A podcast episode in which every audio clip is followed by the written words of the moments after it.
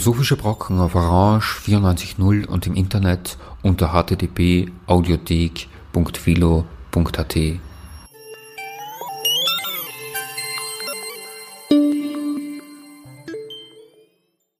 Schönen Nachmittag bei einer Sendung der Philosophischen Brocken. Begrüßt Sie Herbert Rachowitz. In einem Zimmer mit Ausblick auf die Votivkirche äh, spreche ich mit äh, Anna Wieder am Institut für Philosophie der Universität Wien. Sie ist mir aufgefallen durch eine Lehrveranstaltung über Prekariat. Und ich äh, habe mir gedacht, okay, Prekariat habe ich bisher hauptsächlich gehört äh, im äh, standespolitischen Zusammenhang, also Anton Tantner und Christian Canelli haben äh, entsprechend äh, viel Propaganda gemacht auch und das in das allgemeine Bewusstsein gebracht. Ich war äh, lange Zeit im Senat an der Universität Wien als Repräsentant des Mittelbaus, wozu auch die Lehrbeauftragten äh, gehören und bin also vertraut äh, mit äh, der prekären Berufssituation dieser Leute habe dann Anna wieder äh, gefragt, ob wir so eine Sendung äh, machen äh, können. Und sie hat gesagt, ja schon, aber mit dem Ökonomischen äh, ist sie nicht primär äh, beschäftigt. Und das hat mich natürlich extra interessiert, weil das ja eine philosophische Reihe ist. Und äh, äh, ich habe sie dann gebeten, mir ein bisschen was darüber äh, zu sagen, aus welchem philosophischen Winkel sie das betrachtet. Was ist denn das in etwa? Ja, zunächst mal herzlichen Dank für die Einladung. Ähm, der Titel des äh, ja, Pro-Seminars äh, lautete Prekarität und Protest. Also man kann aus dem vielleicht schon ein bisschen ableiten, dass es nicht nur jetzt eben um den Zustand des der Prekarisierung geht, sondern auch um die Art und Weise, wie man sich möglicherweise dagegen wehren kann.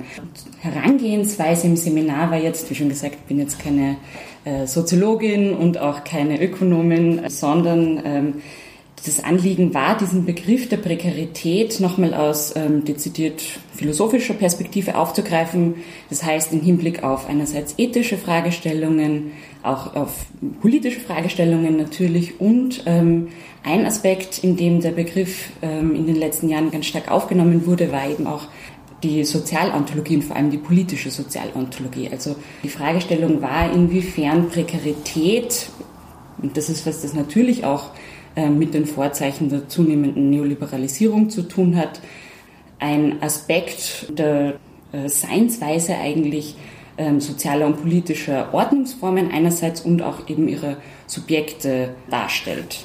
Ich äh, muss äh, ein bisschen zurück äh, mich besinnen auf direkt auch auf äh, frühe Phasen meines Studiums. Äh, da hat es den Begriff prekär, Prekariat noch nicht gegeben, aber der Begriff war Existenz und der Mensch als ein äh, Wesen, äh, das in seiner Existenz äh, bedroht ist. Ein klassischer Fall, der immer wieder zitiert worden ist, ist vieles Gewaltige lebt, aber nichts ist gewaltiger als der Mensch. Und dann wird beschrieben, wie prekär der ist. Also im alten Griechenland mit Hinblick auf, auf die wilden Tiere und so weiter. Und von daher ist eigentlich auch schon naheliegend, dass man sagt, der Mensch als ein Lebewesen äh, ist prinzipiell prekär und das könnte man sogar auch ontologisch nennen, mit dem einen Punkt aber, und da muss ich jetzt ein wenig lachen, dass in der existenzialistischen Tradition, die da ist, äh, die Ontologie draußen bleiben würde. Und deswegen habe ich mal kurz gestockt und habe gesagt, äh, wenn das jetzt Sozialontologie mhm. ist äh, und man quasi mit so einem schwerwiegenden Begriff wie Ontologie und Sozial an die Sache rangeht, wie soll man das deutlich machen? Mhm. Ähm, also ich beziehe mich da vor allem auf die Arbeiten von Judith Butler, die vor allem seit ja, Mitte der 2000er Jahre ähm, über diesen Begriff der Prekarität, aber auch über verwandte Begriffe wie Vulnerabilität, also Verwundbarkeit, ähm, oder im Deutschen übersetzt wird der Prekaritätsbegriff dann oft als Gefährdetheit, also in diesem Spektrum sich abspielt. Und was da eine Rolle spielt, ist, dass versucht wird, jetzt mal unabhängig von früheren sozialphilosophischen Überlegungen zum Begriff der Prekarität eben als vor allem ökonomisch oder arbeitssoziologisch äh, informierter Kategorie nochmal über das nachzudenken, inwiefern die Verhältnisse oder unsere, unsere Beziehungen von, also zueinander von einer wechselseitigen Abhängigkeit her gedacht werden kann. Was Butler jetzt nicht so machen würde, wäre das jetzt so stark äh, existenziell festschreiben zu wollen, weil sie dem immer auch eine politische Stoßrichtung äh, mit einschreiben möchte. Also klarerweise können wir sagen, wir werden als noch nicht fertige Wesen geboren, wir sind ähm, fürsorgebedürftig zunächst, wir sind angewiesen auf andere ähm, und eben gerade in so einer von Levinas informierten Ethik findet sich ja genau diese Angewiesenheit auf andere immer ganz stark auch für unser Nachdenken über unsere ethische Verfasstheit, über unsere ethische Subjektivität ausbuchstabiert. Und bei Butler ist es so, dass sie versucht, ähm, da nochmal ganz stark politisch einzuhaken, indem sie sagt, klarerweise sind wir in gewisser Hinsicht äh, immer prekär, aber, ähm, und das zeigt sich bei ihr vor allem unter, also mit dem Hinblick eigentlich auf den Irakkrieg, den sie da, also über den sie nachdenkt äh, und anfängt nachzudenken, zeigt sich, dass unsere Auffassung davon, was ähm, oder vor allem wen wir als prekär wahrnehmen, wen wir als, ihr ist auch der Aspekt der Betrauerbarkeit oder Betrauerungswürdigkeit ganz zentral, ungleich verteilt ist. Also wir würden jetzt beispielsweise das uns näher gelegene als betrauerbarer oder als möglicherweise erhaltens werter oder schützenswerter wahrnehmen als etwas, das uns sehr fern liegt und noch dazu möglicherweise ein Kriegsgegner ist oder vielleicht sogar äh, Terrorist ist. Die äh, Begrifflichkeit von Verwundbarkeit mhm. äh, ist, äh, finde ich, an dieser Stelle ein bisschen schillernd. Mhm. Was mir bei Betrauerbarkeit kommt, ist äh, äh, Ferne und Nähe der Betrauerbarkeit, äh, gegeben auch äh, äh unsere äh, globale Nachrichtenwelt, äh, die uns versorgt äh, jeden Tag mit Beispielen von etwas, worüber man eigentlich trauern sollte. Und Verletzbarkeit ist mir aber vom Wort her doch einfach was sehr was Individuelles. Äh, ich habe jetzt nicht so genaue Kenntnis der, der englischen Idiome, die das äh, sind, aber ich glaube eigentlich auch a vulnerable existence äh, ist ein englischer Ausdruck. Ist es so, dass die Judith Butler das mit hat oder versucht sie den Begriff ein bisschen umzuschieben in den Bereich der Politik? Und dann hat er aber allerdings auch so was Appellatives, wo ich ein bisschen zurückschrecke und sage, wenn jemand im politischen Sinn damit zu argumentieren beginnt, äh, dass sie oder er. Sind wir möglicherweise schnell bei so Betroffenheitsdiskursen. Sind wir äh, sehr, und, dann, und genau. sozusagen das ultimative das ultimative abschreckende Beispiel diesbezüglich ist für mich der grüne Slogan, man urteilt nur mit dem Herzen gut. Also, dass die einfache Tatsache, dass man empfindlich äh, ist, schon ein richtiges mhm. politisches Verhalten an den Tag legen sollte. Wie geht mhm. man damit um? Das sind alles ganz wichtige Punkte und vor allem auch große Herausforderungen, vor denen dieser ganze Diskurs steht, vor allem wenn er politisch sein will und wenn er nicht in so einen Betroffenheitsdiskurs reingehen will, von dem möchte sie und auch andere, die sich in dem oder mit diesem Begriffsrepertoire arbeiten, ganz stark weg. Also man kann sagen, einerseits ähm, ist diesem Prekaritätsbegriff eine sozialontologische Dimension eingeschrieben, das äh, habe ich ja schon angesprochen. Da geht es vor allem auf diese Verwiesenheit aufeinander, also den, den Umstand, dass wir abhängig sind von anderen, dass wir eben genau als soziale und körperliche Wesen, das ist auch ein ganz zentraler Aspekt, immer schon auf andere angewiesen sind und, und das ist auch ein ganz wichtiger Punkt, auf ähm, eine geteilte Infrastruktur. Also sie wird es nicht nur jetzt aus dem individuellen ähm, Mensch-zu-Mensch-Verhältnis ableiten, sondern auch sagen, um gut leben zu können, ähm, braucht es natürlich auch eine, eine, materielle, infrastrukturelle Basis, die bereitgelegt wird. Und da sind wir natürlich auch schon ganz stark bei politischen Fragestellungen. Worauf sie hin abzielt, ist zu sagen, das, was wir als prekär, als vulnerabel und so weiter verstehen, ist jetzt nichts, das ähm, irgendwie existenziell gegeben wäre, sondern immer schon politisch bedingt und ein politisch ähm, zu verantwortender Zustand. Also etwas, das politisch gemacht ist und von dem bestimmte Bevölkerungsgruppen möglicherweise wesentlich stärker betroffen sind als andere. Also bestimmte Bevölkerungsgruppen, eben wie angesprochene Minderheiten, sind möglicherweise, oder nicht nur möglicherweise, sondern sind ganz faktisch einem erhöhten Risiko ausgesetzt ähm, und viel stärker auch von ähm, eben infrastrukturellen Möglichkeiten und Bedingungen mitunter auch abgeschnitten. Ähm, und der sowohl ethische als auch politische, und das wird bei ihr auch ganz stark zusammengedacht werden, Einsatzpunkt ist der zu sagen, es geht darum, diese Ungleichverteilung von Prekarität da einzusetzen und die zu beheben, also eine Nivellierung. Es würde jetzt nicht darum gehen zu sagen, sowas wie ein, wie ein äh, völlig äh, autarkes, äh, autonomes, souveränes Subjekt zu denken oder auch so super souveräne Nationen oder, oder, oder Gruppen, sondern eben genau eine, eine also genau diese, diese Ungleichverteilung von Prekarität zum Thema zu machen und da genau einzusetzen, was für Mechanismen da mitspielen, dass ähm, die ungleich verteilt sind. Da ist ja so ein Motiv auch drinnen von was nicht prekär ist, äh, ist äh, ein gesetteltes männliches Erwerbsleben. Mhm.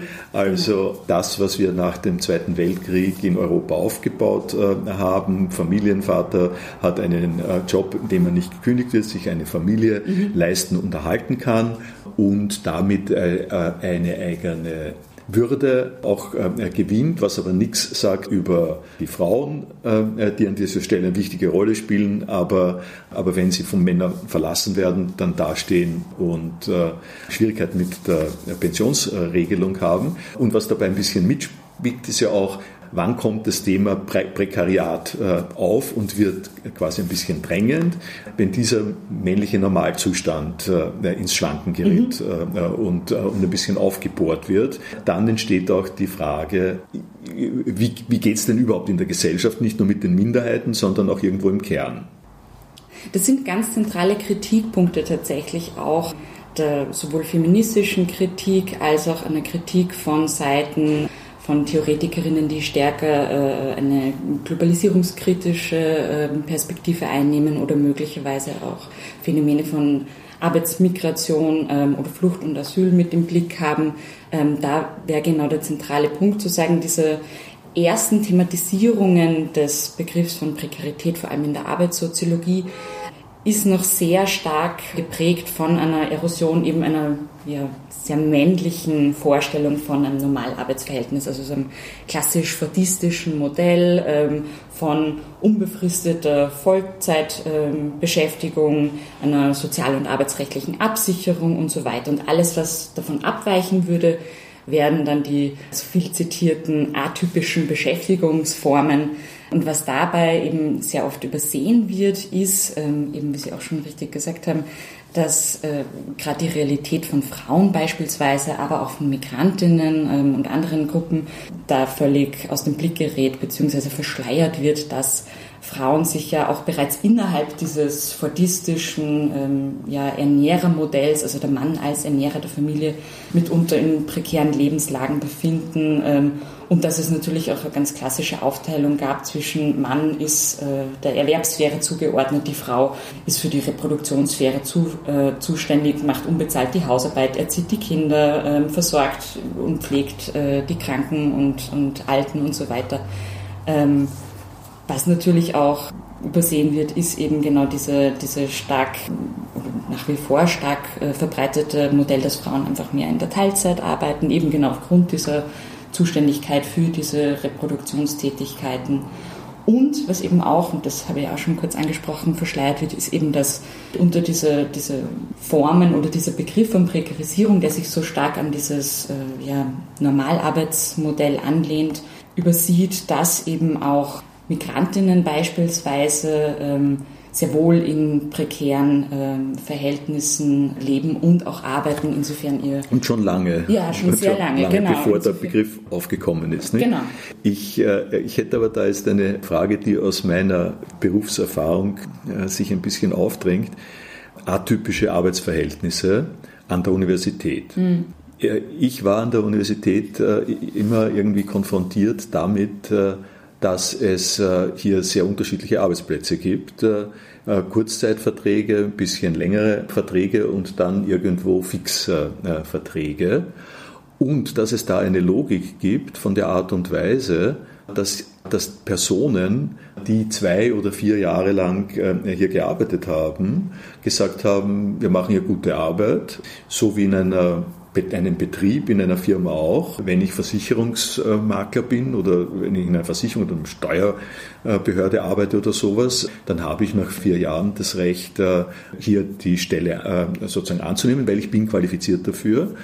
Wenn man das aber an die Universität anwendet, äh, dann haben wir innerhalb von ein, zwei Generationen einen unglaublichen Überschuss an Lehrpersonen also alle die, die qualifiziert äh, sind, äh, dafür an der Universität äh, auch zu unterrichten oder das manifestiert haben, wenn die alle an der Uni bleiben, dann fehlen die nächsten Generationen freie, freie Stellen, weil man kann nicht davon ausgehen, dass die Universität Wien auf 8000 oder, oder 10.000 Leute sich expandiert. Das geht gar nicht. Und das heißt aber, die atypischen Arbeitsverhältnisse sind angelegt in in der, in der Struktur der, der Universität, was natürlich zu Verletzbarkeit äh, führt, genau, was dazu führt, dass es harte und ungerechte und trennende Unterscheidungen gibt.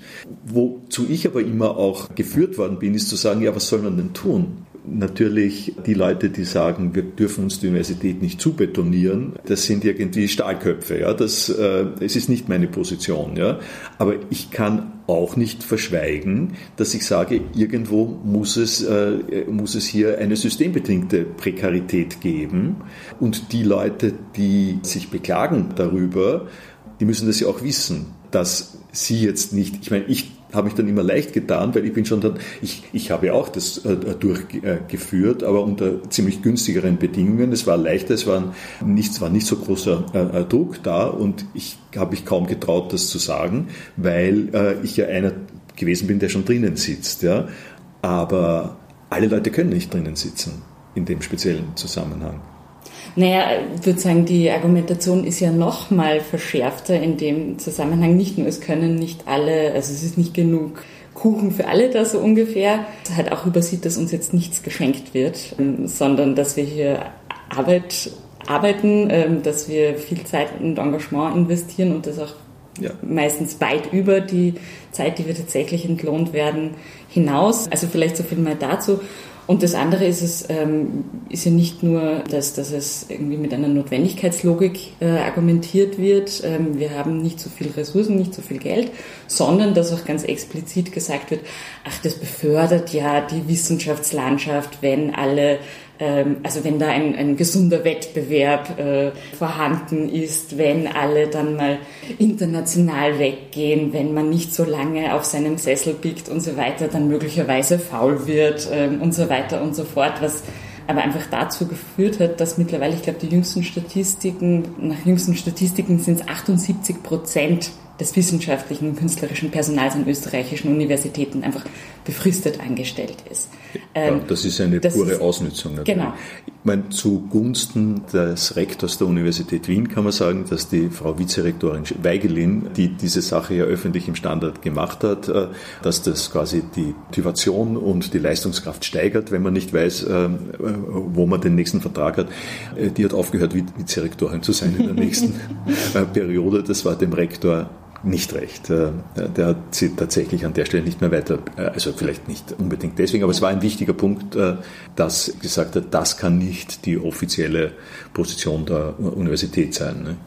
Naja, aber man sieht es ja auch in ganz anderen Zusammenhängen, dass ja doch diese sehr stark, wie soll ich sagen, Flexibilitäts- und würde sagen, weit über eine leistungsorientierte Prämisse, nach der Universitätspolitik betrieben wird, äh, vorhanden. Schauen wir sich nur an, wie das große neue Wort der, der Universität Wien ist ja, ist ja der prüfungsaktive Student, prüfungsaktive Studentin, die ganz zentral wird. Also es geht halt tatsächlich sehr viel darum, da auch auf mögliche einerseits quantifizierbare Leistungen.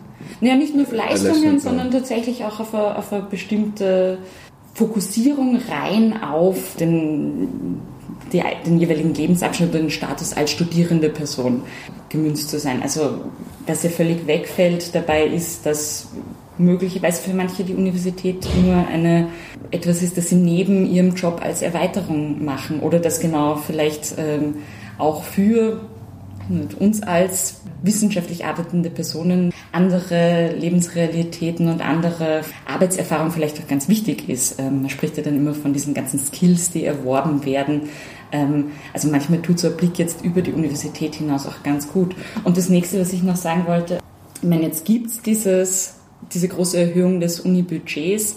Ähm, wovon aber meist gesprochen wird, ist, dass, ich glaube, 70 neue Professuren gestiftet werden. Ähm, wovon halt kaum die Rede ist, ist, wie es jetzt um sozusagen mögliche Entfristungen im Mittelbau bestellt ist. Ähm, also genau die Leute, die seit sehr vielen Jahren auch schon in der Lehre und in der Forschung tätig sind, die ganz stark auch für die Selbstverwaltung der Universität ähm, und der Institute sich verantwortlich zeichnen und so weiter und so fort. Also es wird da immer ganz stark sozusagen auf der höchsten Ebene nachgelegt. Über die kann man sich natürlich auch gut profilieren und ähm, dadurch schafft man ja auch weitere Stellen, ähm, eben durch Mitarbeiterinnen und so weiter und so fort, ähm, die aber wiederum dann nur befristete Stellen sind. Das, das äh, ist ja auch zu verstehen ein bisschen als der Pendelschlag in die andere Richtung. Äh, es hat in den äh, 80er, 90er Jahren, also bis zum Universitätsgesetz und dann auch darüber hinaus, hat es ja diese Stellen gegeben. Die mhm. alten AO-Professuren, äh, die waren hier aufgewertete Mittelbaustellen, hat den großen Attraktivitätsfaktor gehabt, äh, dass man eigentlich äh, relativ gute Ressourcen äh, gehabt hat, relativ ungestört arbeiten konnte und damit auch der Konkurrenzkampf vergleichsweise, vergleichsweise gering war und es auch gemeinsame Kooperationen gegeben hat zwischen diesen Leuten. Und zwar der zum Teil so, jetzt vom Institut äh, in Wien gesprochen, der zum Teil auch äh, so produktiv war, dass aus diesen Initiativen vom Mittelbau neue Impulse gekommen sind, interkulturelle Philosophie, äh, Medienphilosophie. Das sind Sachen, die sind nicht von den etablierten Professoren gekommen, sondern die sind von dieser Zwischenschicht der AO-Professoren gekommen. Die sind aber dann, und das ist es, wovon Sie reden, das ist sozusagen dann institutionalisiert worden, worden und diese neuen Professuren in der ganzen Universitätsstruktur haben dann jeweils ein Prädoc und ein Postdoc äh, bekommen und damit ist eine Struktur eingeführt worden, die äh, seit den 80er Jahren in Österreich eigentlich abgeschafft äh, war, nämlich es war vielmehr kollegial und nicht mit einer Lehrkanzel. Und jetzt haben wir die, die Lehrkanzeln wieder.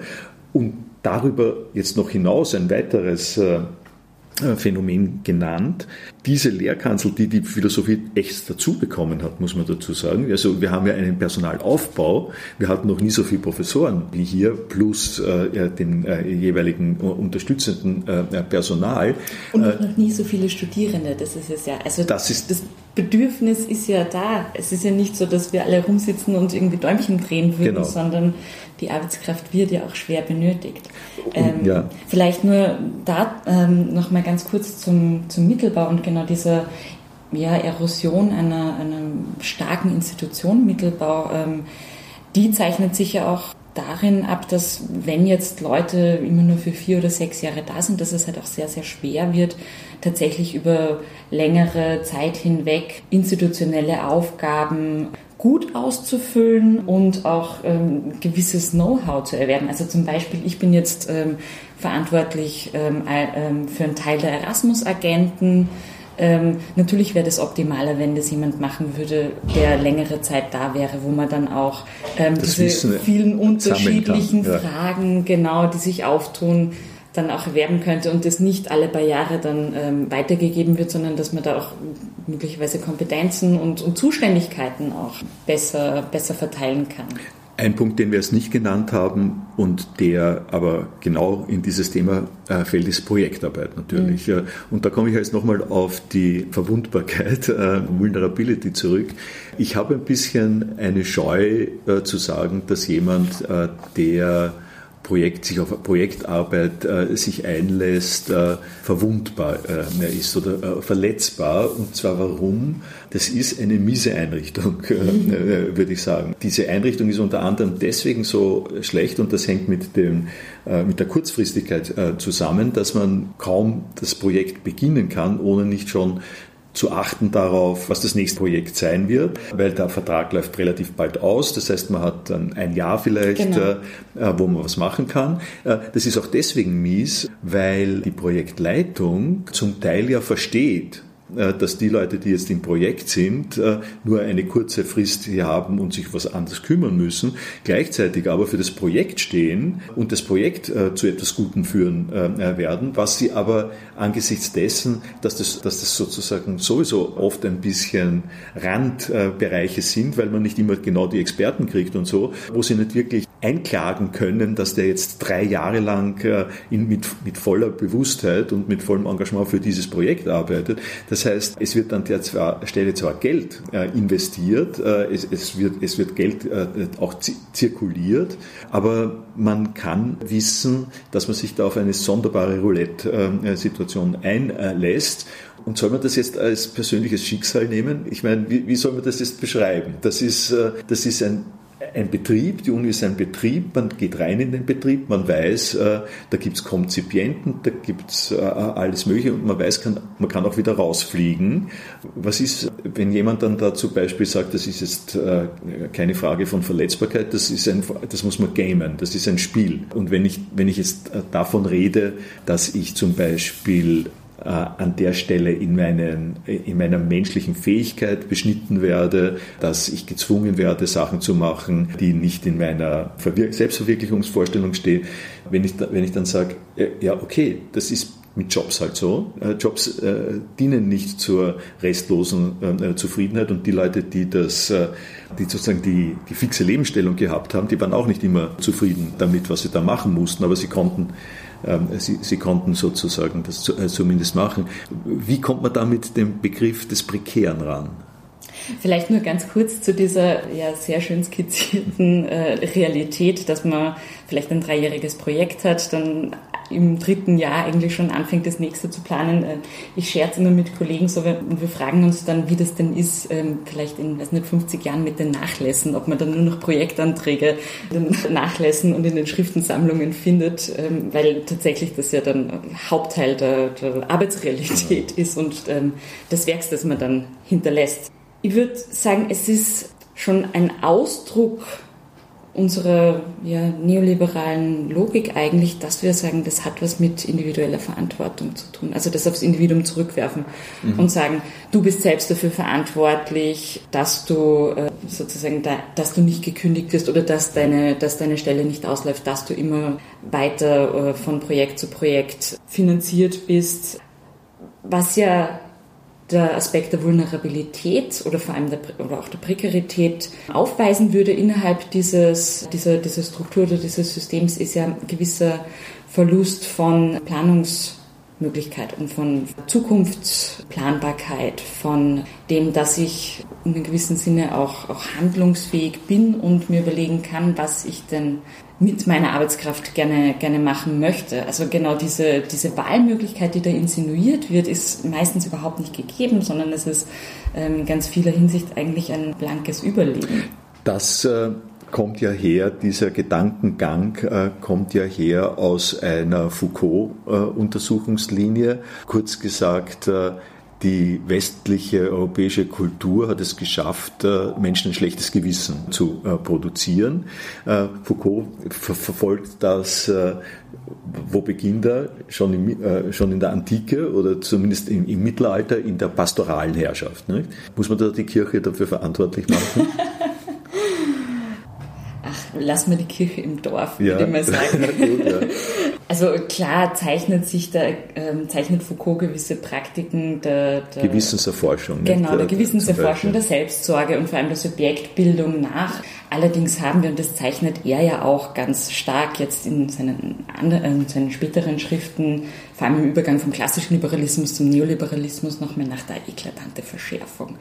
Und äh, ich würde sagen, wenn wir es jetzt mit so einer christlichen Arbeitsmoral zu tun hätten, da wären wir wahrscheinlich eh nur gut bedient im Vergleich zu diesen hyperneoliberalen Ausformungen, wo ja tatsächlich jede Form des Aufbegehrens mitunter auch ähm, ganz stark verunmöglicht wird. Jetzt ist aber ein kleines äh, äh, Gegenargument. Äh, jetzt ist ja der Staat, der sich darum kümmert, dass dass es hier eine Kontinuität und die Möglichkeit eines Lebenseinkommens ist. Der Staat ist ja nicht nur die Struktur, sondern das sind die Vertreter des Staates, zum Beispiel an den Universitäten die Professoren.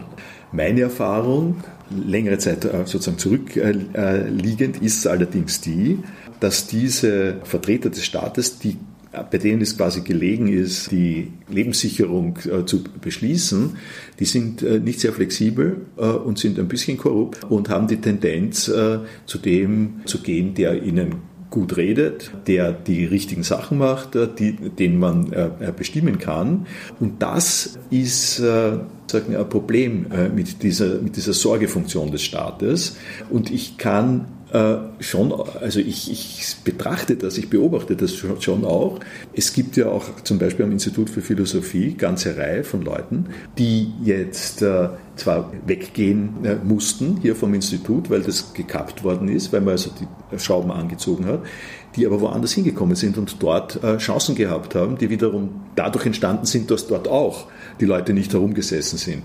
Das heißt, es gibt diese Tendenz, äh, dass, äh, sich ein kleines äh, Nest zu bauen, inklusive der hierarchischen Top-Geschichte und an der Stelle sich sozusagen selber zu versorgen mit Leuten, die einem sozusagen auch ein bisschen abhängig und hörig sind.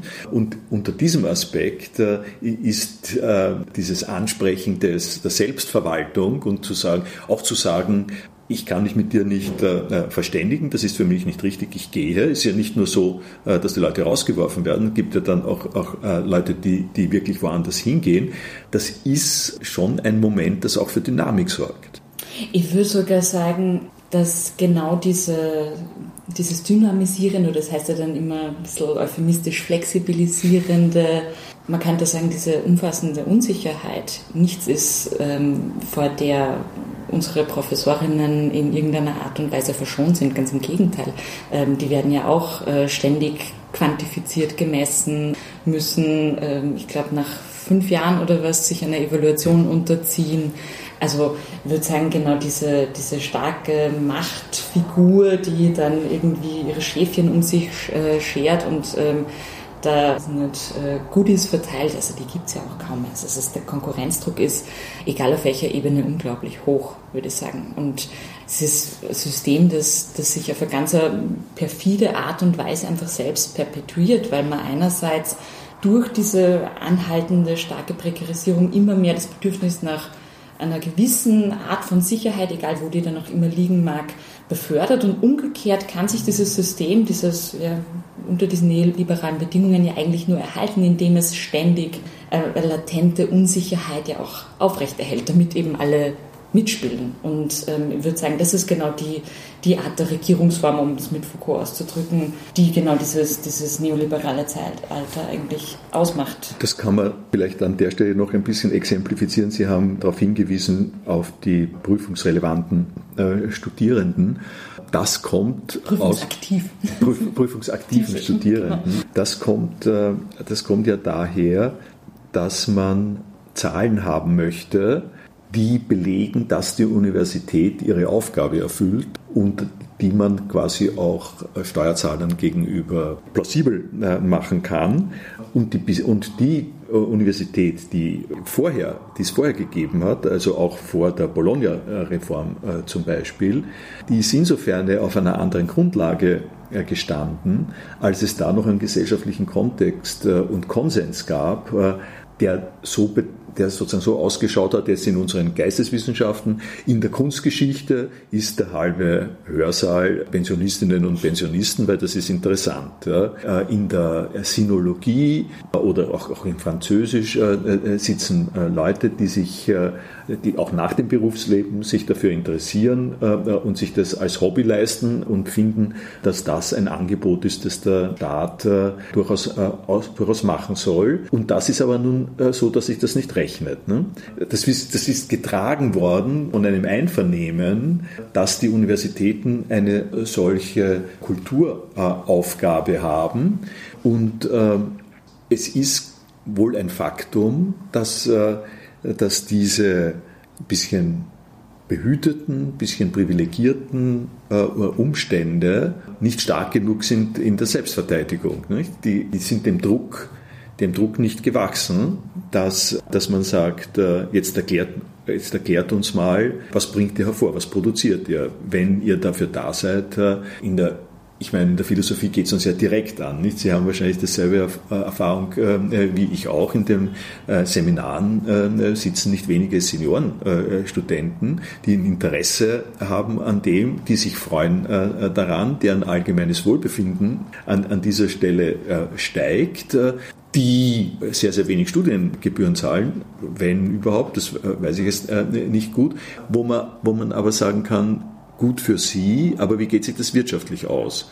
Und äh, dass man überhaupt auf die Idee kommt, äh, an dieser Stelle die Wirtschaft als Faktor äh, reinzubringen, äh, ja. Äh, ist, ist natürlich der Hammer. Genau, also damit sind wir ja wieder bei dieser ewig reproduzierten Rhetorik, dass es halt ähm, um ökonomische Notwendigkeiten geht. Also ich meine, man kann sich jetzt, wenn man sich das Institut für Philosophie anschaut, das ja eines der größten im deutschsprachigen Raum ist, zunächst mal festhalten, die Hälfte der Studierenden ähm, jetzt auf Bachelor-Niveau sind Lehramtsstudierende. Also wir haben insgesamt ungefähr 4000, 2000 davon sind Lehramtsstudierende. Das heißt, es sind Leute, die sehr zügig studieren, die genau äh, mit einem sehr konkreten Ziel auch ähm, in den Lehrveranstaltungen sitzen, die wissen, ähm, was ihr Berufsbild ähm, dann sein wird und die das einfach aus einem also mit einer ganz konkreten Zukunftsvision und mit einem ganz konkreten Berufsziel und Berufsprofil auch machen. Das heißt, ich würde sagen, für die Hälfte mindestens der Studierenden kann man dieses, dieses Argument, also wenn man das schon anwenden will, dieses, dieses Verwertungsargument, dann trifft es für die schon mal gar nicht zu. Das ist das Erste. Das Zweite, und die ähm, Lehramtsstudierenden sind ja dann in diesen Debatten nie so das große Problem, weil die ja auch innerhalb der äh, vorgeschriebenen Zeit meist abschließen. Das andere, unter Anführungszeichen, Problem ist dann die Abschlussquote der regulären BA, äh, die sehr niedrig ist, wo aber auch Umfragen, die vom Institut durchgeführt wurden unter den Studierenden, ergeben, viele studieren Philosophie als Zweitfach, studieren Philosophie als ein Fach, das sie jetzt nicht unbedingt ähm, beruflich weiterverfolgen möchten, sondern das ihnen einfach dazu dient, ihren Horizont zu erweitern, das ihnen auch dient, gewisse Kompetenzen und Fähigkeiten zu erwerben, die ihnen genau für die theoretische Arbeit möglicherweise in anderen Fächern dienlich ist oder ganz, ganz allgemein, in der sie einfach die Möglichkeit haben, Fragen zu diskutieren, die in anderen möglicherweise äh, anders orientierten ähm, Studien nicht in der Lage sind. Und ich würde sagen, das ist eine, eine gesellschaftspolitische Frage. Ähm, also das geht weit über Ökonomie und Bildungspolitik hinaus, nämlich die Frage dessen, welchen Stellenwert hat diese, diese Form des Nachdenkens und des, des philosophischen Denkens überhaupt für eine Gesellschaft.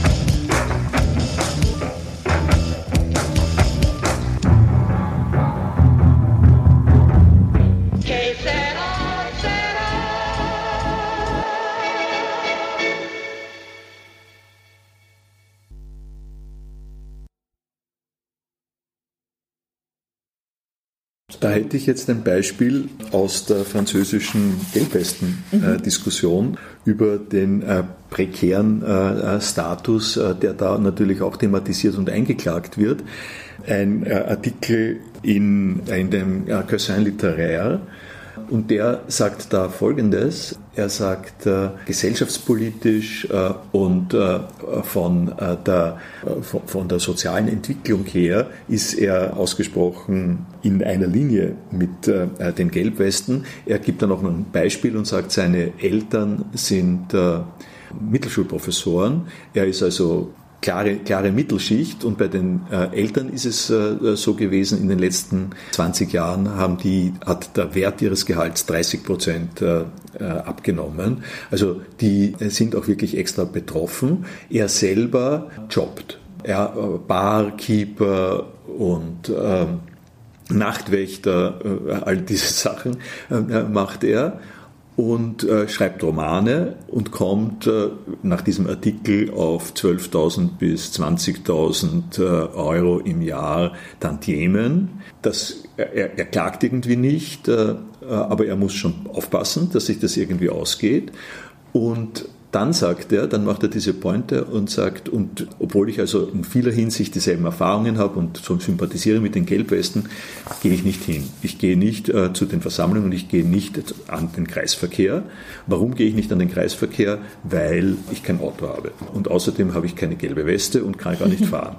Das macht er aber nur zum Spaß. Äh, er sagt, er geht deswegen äh, nicht hin und das, da geht es jetzt äh, sozusagen ein bisschen weiter und tiefer mit der Frage weil er sich nicht äh, in diesen Konsumwahn äh, begeben möchte, weil er nicht glaubt, dass ein Auto zu haben, einen Fernseher zu haben, eine fixe Lebensanstellung äh, zu haben, das ist, was er, was er haben möchte, was er braucht. Das sind jetzt, das, das ist jetzt sozusagen von der anderen Seite eine Antwort auf, äh, auf das äh, abzulehnende Argument, äh, lassen wir die nur hackeln und lassen wir sie noch unsicher sein, weil dann produzieren sie mehr, sondern das ist jetzt selbst übernommen und da kann man jetzt sagen, täuscht er sich oder täuscht er sich nicht. Ich glaube nicht, dass er sich täuscht. Er sagt, er will auf das nicht einsteigen. Er sagt, er möchte die, er fühlt sich nach wie vor als privilegiert und er wehrt sich dagegen, dass sein sein Unvermögen, ein, sich eine Eigentumswohnung leisten zu können um 300.000 Euro oder so, dass das jetzt äh, sein Leben charakterisieren soll. Also er ist sozusagen äh, zufrieden mit der Prekarität.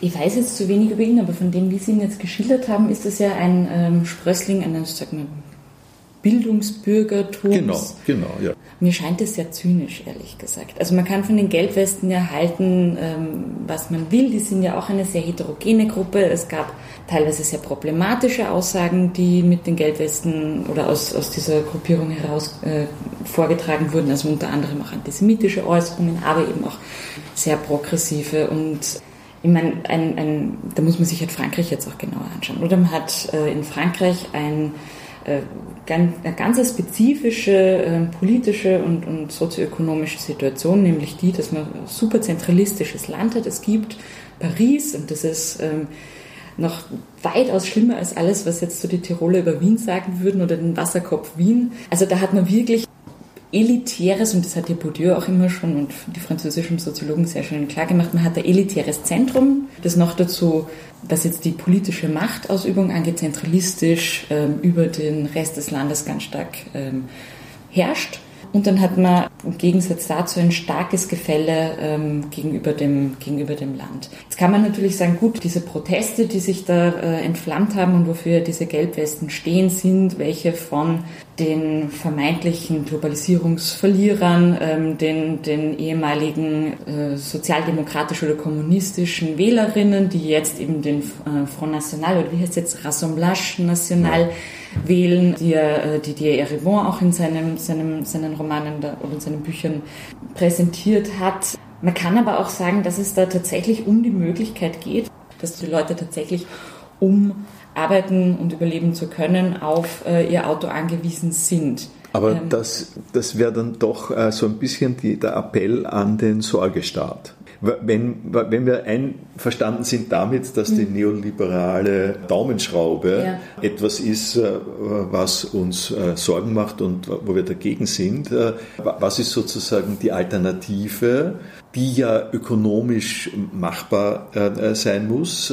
Und selbst wenn sagst mal, wenn sie ökonomisch äh, äh, machbar wäre, habe ich, hab ich immer eine äh, gewisse äh, Schwierigkeit. Äh, es steigt ja dann immer das Anspruchsniveau. Äh, eine besondere besondere Schwierigkeit ist in der Hinsicht, glaube ich, die, es ist früher auch deswegen leichter äh, leichter gewesen, äh, an der Stelle quasi ein bisschen einen Frieden zu erhalten, weil die Leute nicht äh, so viel verlangt haben und weil sie nicht gesehen haben, wie viele und Möglichkeiten andere Leute gehabt haben.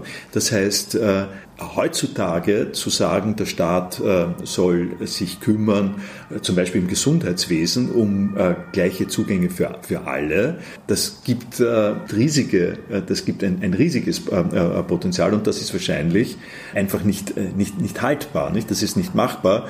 Also vielleicht ähm, dazu, und das trifft ja auch ganz gut eine Diskussion oder ein großes Thema, das wir auch in der Lehrveranstaltung besprochen haben. Ich würde jetzt also möglicherweise sind einige von den Gelbwesten dabei, die eben genau gegen eine neoliberale Politik von Macron ähm, wieder auf sowas wie ein, äh, einen, einen guten Sozialstaat abzielen. Ähm, ich weiß es nicht, ob man diese Opposition unbedingt so aufmachen muss. Entweder eben dieser überfürsorgliche Sozialstaat oder andererseits diese ja, neoliberale Individualisierung und dieses ähm, dieses unternehmerische Selbst, ob das so in Opposition stehen muss. Mir scheint ja, oder für mich sind jetzt diese Gelbwestenproteste aus einem anderen Aspekt her interessant, nämlich genau die Frage, also auf die Frage dessen bezogen, wie da auch spezifische Allianzen geschmiedet werden, die möglicherweise genau versuchen, aus so äh, dichotomen Modellen ähm, oder auch äh, ja, aus vorgegebenen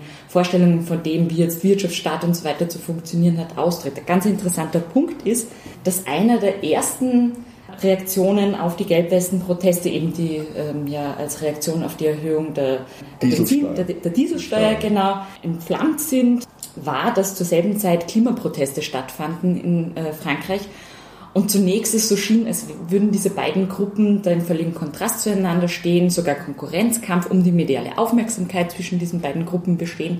Was passiert ist, war aber, dass sich diese äh, Klimaproteste oder diese äh, ja, Gruppen, die die Klimaproteste ähm, vollzogen haben, versucht haben, sich genau mit den Gelbwesten auf eine spezifische Art und Weise zu solidarisieren. Es gab dann auch nicht nur die Gilets äh, jaunes, sondern die Gilets verts, mhm. also die grünen Westen, um aufzuzeigen, dass jetzt die Notwendigkeit oder der, der Wunsch nach guten infrastrukturellen Lebensbedingungen und Klimawandel überhaupt nicht miteinander in Konkurrenz stehen müssen, sondern dass das eigentlich ganz zentrale gemeinsame Anliegen betrifft, die eben auch ganz konkret umsetzbar sind, nämlich indem man vielleicht äh, andere Verkehrspolitik ins Werk setzt. Und genau das wäre ein Punkt, ähm, um den es auch diesen Theoretikerinnen, ähm, die wir gelesen haben, im Seminar gehen würde, nämlich genau aufzuzeigen, dass es schlecht oder dass man schlecht beraten ist, als egal in welche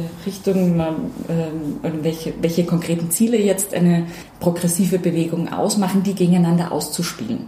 Also wie es ja auch so oft jetzt innerhalb linker Diskurse passiert, dass es dann heißt, es braucht wieder eine reale äh, oder realpolitisch orientierte linke Wirtschaftspolitik und Schluss mit diesen ganzen queer-feministischen Anliegen, denen es nur um Identitätspolitik geht, wo einfach übersehen wird, dass das Ausspielen dieser, dieser beiden ja, Bewegungen und, und Anliegen gegeneinander nur dazu führt, eigentlich äh, einander zu schädigen. Also dass es vielmehr eine eine Allianzbildung braucht, die eben, und für das ist genau dieser Begriff der Prekarität, wie ihn jetzt Butler beispielsweise versucht zu konzeptualisieren, sowas wie eine, eine Minimalgemeinsamkeit, ohne dass jetzt wieder so starke Identität identitäre Zuschreibung.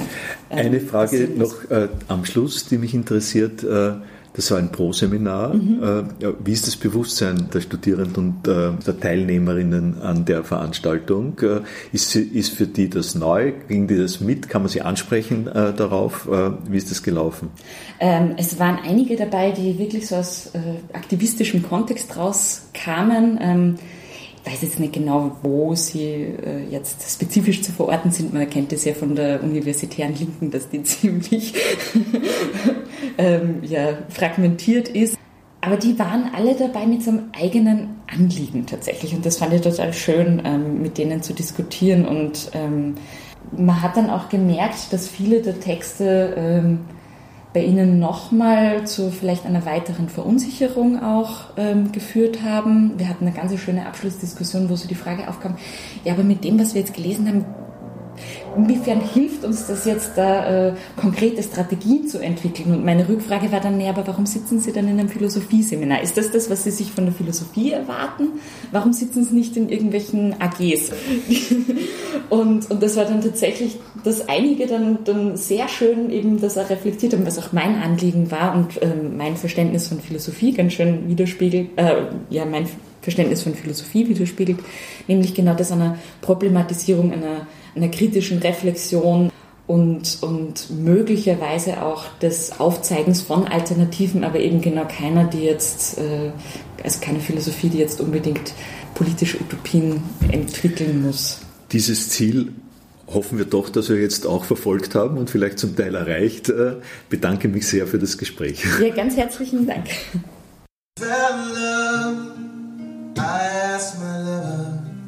What will I be? Will there be roses day after day? Is all my love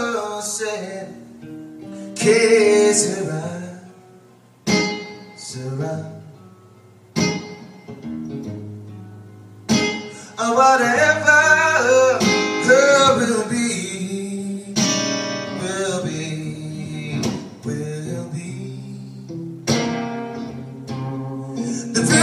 future that I